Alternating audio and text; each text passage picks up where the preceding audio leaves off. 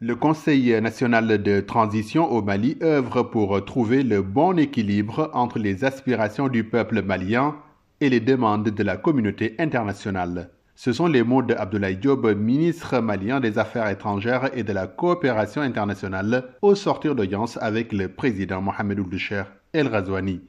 S'agit-il d'un appel à la médiation mauritanienne dans la crise opposant Bamako à la CEDAO Pour Bakary chroniqueur politique, une telle médiation est bien envisageable. La diplomatie mauritanienne saura en tout cas jouer euh, sur euh, euh, la résolution de ce problème-là.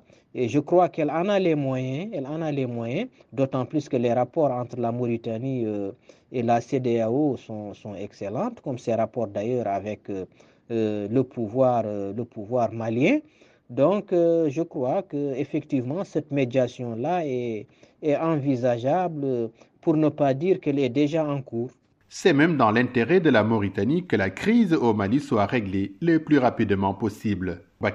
Parce qu'on sait que euh, la Mauritanie partage euh, près de 2000 km de frontières avec le Mali et on sait que la situation sécuritaire, euh, en tout cas au Mali, risque en tout cas de se dégrader encore davantage avec ces, ces, sanctions, avec cet embargo qui ne dit pas son nom.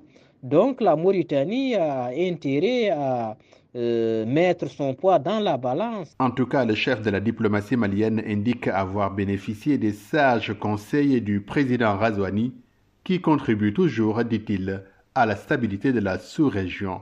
Mohamed Diop pour VOA Afrique, Nouakchott.